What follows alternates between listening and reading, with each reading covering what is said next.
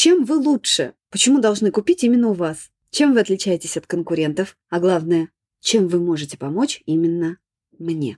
Эти вопросы встретятся вам в любой анкете. Каждый специалист по рекламе продвижения задаст его вам. На любом курсе, который вы начинаете проходить, вам придется отвечать на вопросы, кто ваша целевая аудитория и почему именно вы можете ей помочь. А главный вопрос, чем вы поможете мне, задаст любой ваш клиент. Итак, сегодня мы поговорим о том, как найти свою уникальность и выделиться из толпы успешного успеха, чтобы вас никогда ни с кем не перепутали. Вы слушаете «Маркетинг по порядку» – подкаст о современном маркетинге простыми словами для экспертов, владельцев малого бизнеса и всех тех, кто продвигает свои проекты в онлайне.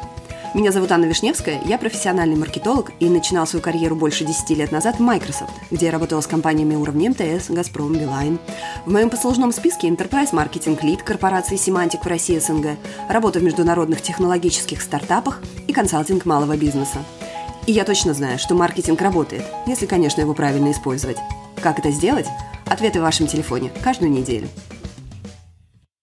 Привет-привет! Сегодня четверг, и снова с вами подкаст «Маркетинг по порядку». Сегодня мы поговорим о том, как эксперту сформировать свое уникальное торговое предложение, то есть найти свою уникальность и рассказать своему идеальному клиенту о том, как вы ему можете помочь. Сегодняшний выпуск об УТП, скорее всего, подойдет именно больше экспертам, потому что именно у нас больше всего продвижение завязано на личный бренд. Но продуктовым бизнесом это тоже подойдет в том случае, если владелец бизнеса или там основное действующее лицо не боится продвигаться через личный бренд. Сегодня, наверное, оставим чуть-чуть в стороне тему о том, что без личного бренда продвигаться, в принципе, в современном мире уже достаточно сложно. Наверное, эту тему я оставлю специалистам по брендингу. А сегодня все-таки поговорим о том, как найти свою уникальность, особенно тогда, когда кажется, что все уже сказано до вас,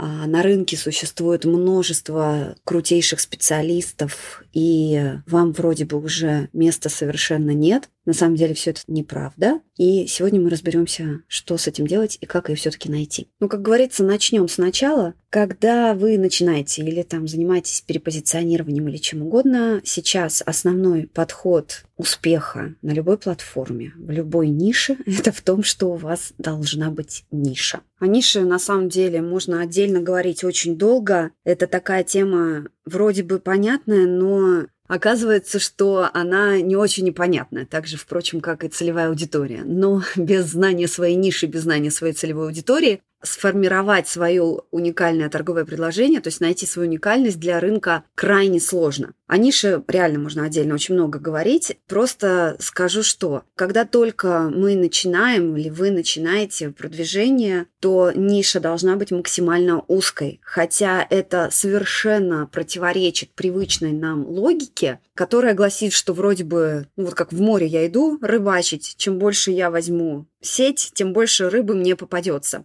чем более широким будет э, мой месседжинг, чем более широкий будет мой офер, чем больше людей я смогу захватить, тем вроде бы больше клиентов я найду. К сожалению, все ровно наоборот, потому что в мире, в современном, люди очень сильно ценят экспертизу. То есть самый яркий здесь пример – это всегда с врачами. Когда у вас болит глаз, вы не хотите идти к доктору общей практики. Или когда у вас там болит кость или скелет, как это говорит мой ребенок, когда у вас болит кость, вы, наверное, все-таки пойдете к ортопеду, а опять же не к офтальмологу. Просто потому, что человек, который специализируется на чем-то, разбирается в этом лучше. Такая же ситуация с юристами будет и с чем угодно. Даже когда вы ищете себе, например, таргетолога, то люди ищут человека, который умеет добывать качественные лиды именно в их нише. Хотя все это очень сильно быстро меняется, но тем не менее. Никуда не девается, что люди говорят на одном языке в определенной нише, в определенной сфере. Тема бесконечная. Но почему легче начинать с узкой ниши? Просто потому, что вы быстрее наберете нужный опыт. Свой пример приведу. Я профессиональный маркетолог, я в индустрии больше 10 лет. Я работала как B2B маркетолог, то есть это в IT. Это вообще очень узкая специализация. Нас там, когда мы работали, мы там на рынке знали, ну не то, что прям лично друг друга, но примерно одни и те же люди пересекались на выставках, конференциях и так далее. У меня опыт очень широкий. Я могу организовывать офлайн мероприятия, онлайн мероприятия. Я получала, помню, награду Microsoft за кампанию по вебинарам в 2009 году, то есть когда в вебинарах вообще еще никто не слышал, никто их не делал. А мы уже их тогда, а, ну, вы видите, награды получали. Опыт большой. Я могу планировать, я могу стратегический маркетинг делать просто потому, что я планировала огромные компании на СНГ, на Россию и так далее. Но это все очень широко, понимаете? И мы с вами сейчас общаемся, и вы меня, скорее всего, знаете как специалиста по Pinterest-маркетингу и по email-маркетингу немного, и по стратегическому созданию контента. Почему я это сделала? Потому что, как говорится в американской поговорке, нужно walk the talk. То, что говоришь, делай, в общем-то, сам. Продвигаться как маркетолог широкого спектра, как антибиотик. В общем, это гораздо сложнее, чем продвигаться как специалист по Pinterest или там по стратегическому созданию контента. И самое потрясающее в этом, знаете что? Что люди ко мне обращаются и не по этим темам тоже. И это меня тоже не перестает удивлять, потому что ко мне обращаются за продвижением в Инстаграм, хотя у меня Инстаграм совершенно там небольшой, я ни в коем случае себя не позиционирую как эксперт эксперта по продвижению в Инстаграм. Понимаете, прелесть ниши, она как раз в том, что вас знают за что-то, у людей формируется четкая связка в голове, что вот этот эксперт, он на эту тему, но это не значит, что к вам не придут по другим темам. А вот когда вы идете от общего, то есть вам кажется, что вы много-много кого сможете привлечь, потому что у вас достаточно широкий месседжинг и позиционирование, то как раз вот это не сработает. Потому что людям будет непонятно, а точно ли вы разбираетесь вот в такой теме? Точно ли вы можете им помочь вот в этом их узком вопросе? Потому что широкие вопросы мы обычно не стремимся решить. У нас обычно вот болит что-то конкретное, даже если болит не это на самом деле, да, то есть решение лежит в совершенно другой плоскости. Но это другая тема. В общем, э, о нишах, может быть, еще когда-то поговорим, но если у вас еще ниша не определена, то сделать это нужно обязательно. И э, есть такой совет, что нишу можно, в принципе, сужать до тех пор, пока вам не станет некомфортно. Ну, понятно, что в вашей нише должны быть деньги, это изначально. Если ниши нет денег, то там сужать, конечно же, нечего. В этом плане хорошо, когда в вашей нише уже кто-то работает, то есть есть конкуренты. Когда с нишей разобрались, вам нужно понимать, для кого в этой нише вы работаете, как выглядит ваш идеальный клиент. Тоже тема бесконечная, такая же, как и ниша. То есть я, опять же, повторюсь, как маркетолог профессиональный, для меня вопрос определения целевой аудитории не стоит. Тоже долго размышляла, почему у меня так получилось. Мне кажется, я поняла, потому что я начинала свою карьеру маркетолога именно как маркетолог по работе с компаниями крупного сегмента. То есть мы поименно знали людей, которые принимали решения в нужных компаниях. И, ну, например, у нас там было 100 компаний, с которыми мы работали, в которые мы продавали. То есть это самые крупные компании России на тот момент были. Потом в других компаниях я уже работала. С компаниями в СНГ в том числе мы сразу же отталкивались от человека. Мы знали о них, что им было важно, что им было не важно, как они принимали решения и так далее, и так далее. То есть это были конкретные люди. Если вы свой портрет целевой аудитории никогда не составляли, то сделать это очень сильно рекомендуется. Почему это стоит сделать? Потому что чем лучше вы понимаете, что думает, что говорит, что тревожит вашего клиента, тем более четким будет ваш месседжинг, тем более хорошим будет ваш офер, тем выше будут ваши продажи. Это такой момент, который понятен маркетологам, но я думаю, что не всегда понятен, скажем так, обычным людям, просто потому что, ну, мозг по-разному работает, это абсолютно нормально. Моя вообще история с Pinterest началась с того, что я сделала инфографику, портрет целевой аудитории, что вы в нем определяете и зачем это нужно знать. Четкие вообще показатели этой инфографики был в том, что он был сверстан, что называется, на коленке. Там никакого красивого дизайна нет, но он у меня завирусился на Pinterest. Я таким образом поняла, что эта информация людям важна. И вот прошло полтора года, и до сих пор это один из моих самых популярных пинов. В шоу-ноутс на него положу ссылку. То есть, если никогда не составляли портреты целевой аудитории, скачайте гайд, который я тоже положу в комментариях. Может быть, сделаю отдельный выпуск по этому поводу. Вам нужно максимально понимать хорошо, кто ваш человек. рекомендуется, если только начинаете или вообще не понимаете, как составлять этот портрет, или уже составляли его 500 тысяч раз на всяких курсах, вам все равно это все не помогает. Я, в общем, не могу гарантировать, что вы не отвечали на все эти вопросы не составляли такой портрет уже, потому что, ну, в принципе, механика, она примерно одинаковая. Но почему вам это стоит сделать и вообще стоит разговаривать с одним человеком, а не с массой людей? Потому что точно так же, как с нишей. Когда мы говорим с одним человеком, то многие себя увидят и услышат в этом человеке. А когда мы пытаемся говорить со множеством людей, тут все размывается, и, в общем, все становится не таким эффективным, как при более точном попадании. В общем, определение целевой аудитории вашего идеального клиента – это второй этап в формировании вашего УТП, то есть ваше уникальное торговое предложение. Третий этап – это, соответственно, поиск вашей уникальности. Тут все просто, на самом деле, и просто, и сложно. Просто в том, что мы сами это единственное то, что реально неповторимо в этом мире. Мы, конечно, вроде бы все уникальные снежинки, но когда речь заходит о формировании именно вот собственного ТП-эксперта, то тут начинают включаться всякие неуверенности, внутренний саботаж, вот этот самозванец. Нам кажется, что уже все сказано, и в нас нет ничего особенного, и наш опыт не интересен, и вообще не релевантен, и зачем я это все буду рассказывать. Это немножечко такая не маркетинговая тема уже, а коучинг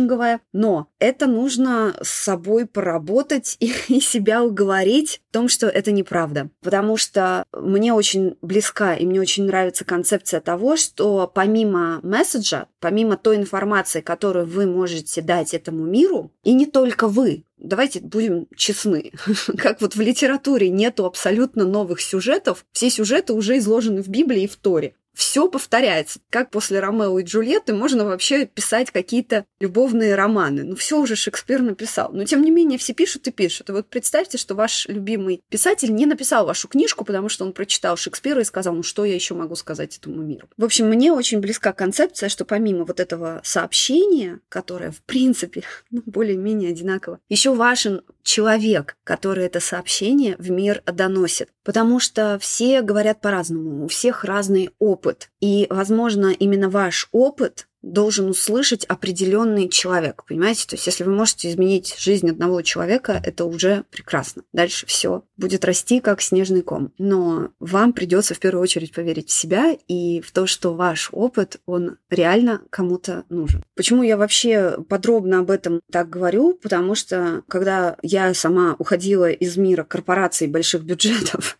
и клиентов вот в это свое свободное плавание, то это совершенно все по-другому. И вот этот так называемый внутренний самозванец, он, конечно, включается мгновенно. Пока не научиться с ним работать, может быть, я сделаю отдельный выпуск на эту тему, потому что тоже много копала. И тема, которая появляется у всех. Не стоит думать, что сомнений в своих силах и в собственной компетенции, то есть есть какие-то люди, у которых этого нет. У всех есть. Просто кто-то умеет работать с этим сомнением, а кто-то позволяет себя затормозить. Как найти свою уникальность, если очень сильно в себе все еще сомневаетесь? Я собрала достаточно подробный хороший гид на основе материалов Мари Форлио и Лизы Сасович. Это англоязычные эксперты. Я не видела, чтобы на русский переводили их даже книги, кстати. Хотя книги очень крутые. В общем, на основе их я создала гайд. Ссылка будет лежать здесь в шоу-ноутс, как всегда. Сможете скачать и более подробно проработать. Первое, с чего можно начать? Можно спросить друзей. Это метод Мари Форлио. Если вы никогда этого не делали, то на самом деле приготовьтесь к тому, что вы получите очень много приятного и того, что даже не ожидали услышать. То есть все, что нужно сделать, это написать нескольким друзьям, ну то есть хотя бы там 10-15 человек опросите и спросить их, что они вас ценят. Попросите написать три самых сильных ваших качества или по каким вопросам, за какой помощью они бы к вам обратились. И потом просто соберите и проанализируйте те ответы, которые а, вы получите. Скорее всего, там будут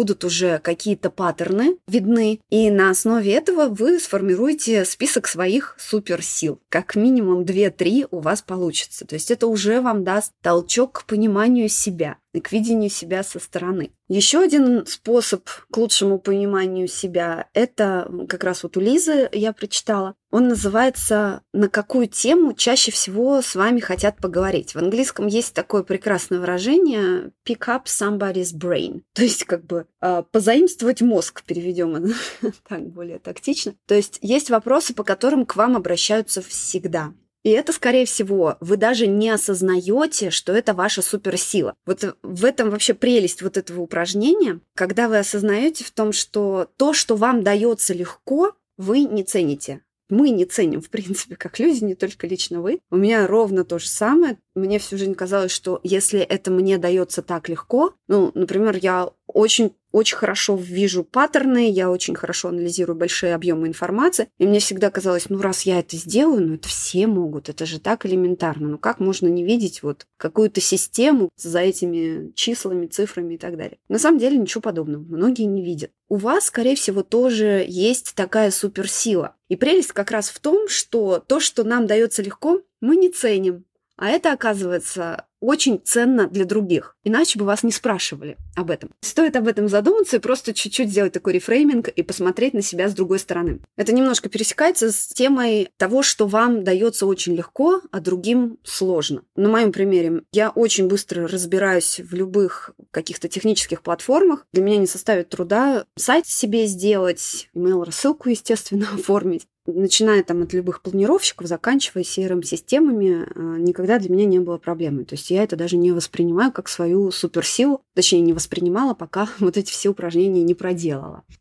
Еще один пункт, который рекомендует проанализировать Лиса, это то, в какие вопросы вы не можете не вмешиваться. Бывают такие ситуации, когда вы просто не можете молчать, потому что видите, что там можно сделать лучше, и это вас так сильно расстраивает, что вы обязательно об этом скажете. Это тоже один из приемов. Я все их собрала в гайде. Скачивайте, выполняйте задания, и вам точно будет понятнее о том, в чем ваши суперсилы и почему именно вы можете помочь вашему идеальному клиенту, вашей целевой аудитории так, так, как не может никто другой. Ну, а дальше начинается все самое интересное. То есть, когда вы понимаете свою нишу, когда вы знаете, как выглядит ваш клиент, то есть кто ваш клиент, и вы понимаете, чем вы ему можете помочь, какую его потребность или задачу вы закрываете, какой результат ему вы можете принести, то вот на этом месте вы как раз можете сформировать свое УТП. Для этого идеально подходит формула Мела Абрахама, он ее называет формула донесения ценности. Вообще,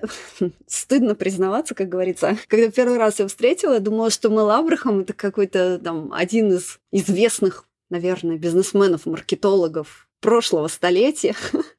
Но и я перестала гуглить, то есть даже что-то не стала интересоваться, кто этот человек. А тут оказалось, что человек совсем не такой мастодонт, как Агилви, например и другие великие маркетологи, а вполне себе бывший аккаунтант, да, то есть бухгалтер американский, и мы сейчас даже с ним состоим в одном сообществе, и он периодически отвечает на комментарии. Очень, в общем, такой классный человек, и он бухгалтер, как я сказала, и у него есть тренинги, он учит людей, как не зарабатывать, а приумножать свое богатство. Он как раз рассказывал, как он к этой формуле пришел. Формула звучит так. Вам нужно сказать «я помогаю». Кому? Здесь вам пригодится ваша целевая аудитория. Сделать. Сделать что? Что именно вы помогаете им сделать? Для чего? Чтобы они получили какой-то результат. Например, ценностное предложение удаленного помощника может выглядеть как «Я помогаю владельцам бизнеса организовывать их процессы, чтобы они могли зарабатывать больше, а не тратить время на технические и рутинные задачи.